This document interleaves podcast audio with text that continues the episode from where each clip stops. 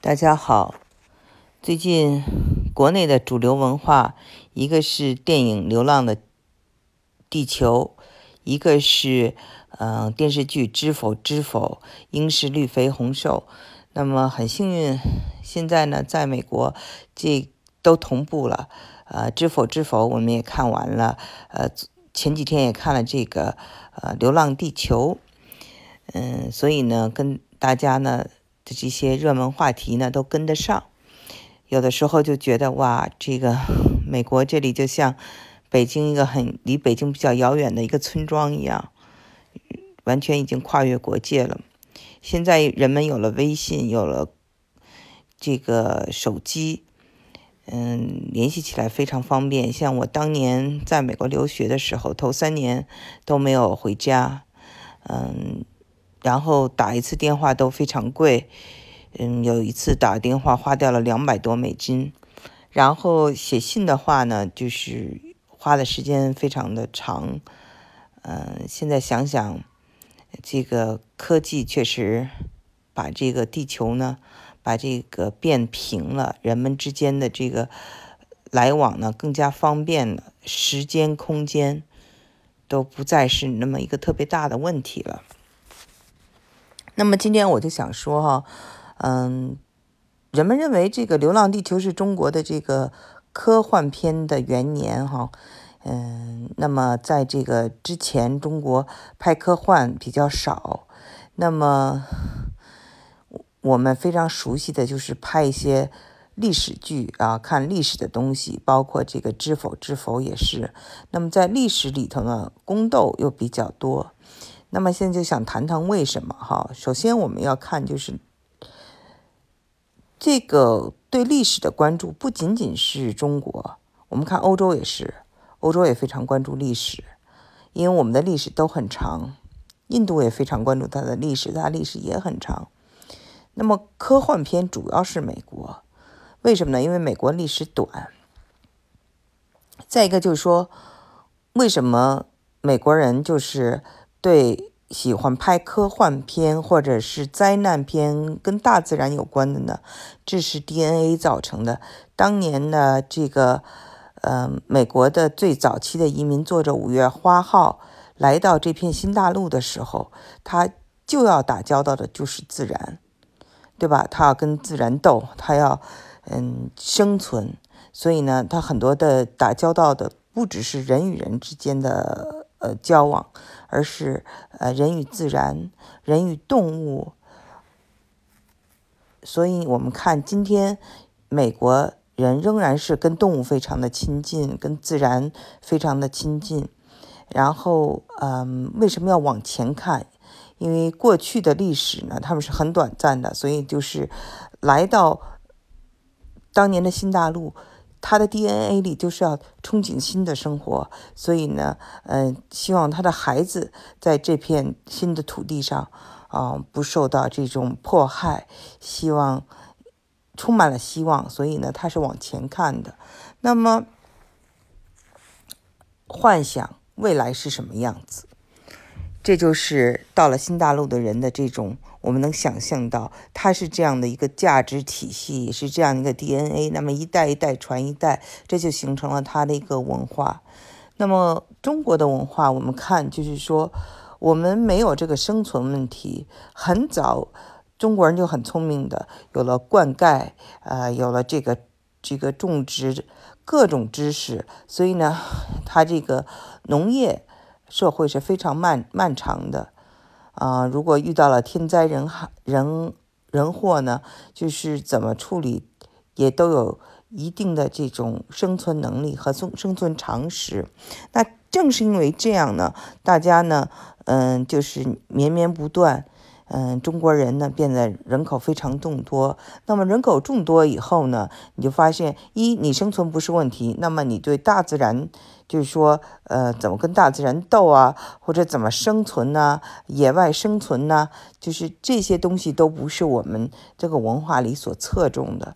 那么侧重的是什么？就是这么多人要 在这么一块地方生活，大家怎么能够一起生活？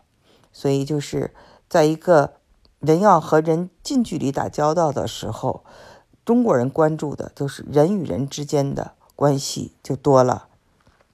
大部分时间，我们看，不管是宫斗剧，还是各种古装剧，还是现代剧，我们的中国文化思维都是反映的是家庭伦理，嗯，或者是帝王术。不管怎样，都是办办公室的斗争，都是人与人之间的关系，婆媳关系，对吧？还有斗小三儿，各种各样的，就是人与人之间的关系。那么我们看，就是说。呃，美国人呢，因为，嗯，你想想，他在一个新大陆里，可能没有那么多人，他要花时间读书，要花时间就打发他的生活，所以他要去干一点就是事情啊，了解大自然，然后要去，嗯嗯，就是呃祈祷，他要把他的时间呢，要跟嗯这些动物。还要打交道，还要去跟这些植物打交道，所以呢，他就要分散他的这些呃注意力，因为周围的人不是很多。那么中国人是因为人与人很近，嗯，你的资源有限，所以人与人之间的关系变成了大家的一个侧重点。那么现在我们就明白了，这是两个国家的生存方式不一样所造成的。我们关注的历史，或者他们关注科幻。嗯，他们关注的是这个，呃，大自然啊，灾难啊，人类所要面对的各种困难，那么就跟他们当年很像。那我们所遇到的就是说，人与人之间怎么相处啊？就是，呃，这是每天都要遇到的问题。因为这个国家太大，人太多，大家在一起生存都是要天天要碰，啊，碰到在一起的，那一定会发生一些矛盾呀、摩擦呀。所以呢，就是在这方面，中国人就是做了很多的研究。然后我们就再看哈，拿中国再跟欧洲比，呃，中国跟欧洲相像的地方呢，就是说都是古老的历史，所以大家都对历史非常感兴趣。这是第一。第二，我说过了，都非常热爱艺术，呃，因为在有漫长的封建社会。第三，我觉得是不同的地方。就是说呢，虽然欧洲大陆跟中国大陆其实的面积呢差不了太多，但是我们看欧洲大陆有多少个国家，中国只是一个国家，所以我们的文化是大一统的。而欧洲呢，它是很多小国啊，很多语言，它是多元化的。那么呢，它的多元化就讲究的是它的个性，讲究的是他的个人主义。那这一点呢，就是尤其在这个欧洲的文艺复兴之后啊，显得特别突突出。我之前也讲到，嗯，美国的大部分移民是在欧洲的文艺复兴之后去的美洲大陆，这也给美国的这个文化呢，又带了就是很深的一个个人主义色彩。所以，我们看他的很多电影都是反映的是这种个人英雄主义，那它都是有出处的。再反观哈，就是说欧洲跟中国呢，也是讲的是团结、天人合一，或者是人和人之间要抱团取暖。所以呢，他呢就是比较能够呃忍耐。呃，中国的文化，尤其是我觉得是南方的这些文化，就是生存最重要，忍耐非常重要。所以大家能够呃在这样一个大一统的情况下啊，就是。呃，和谐相处都这么多年，那么欧洲呢？嗯，那些战争呢也是很残酷的。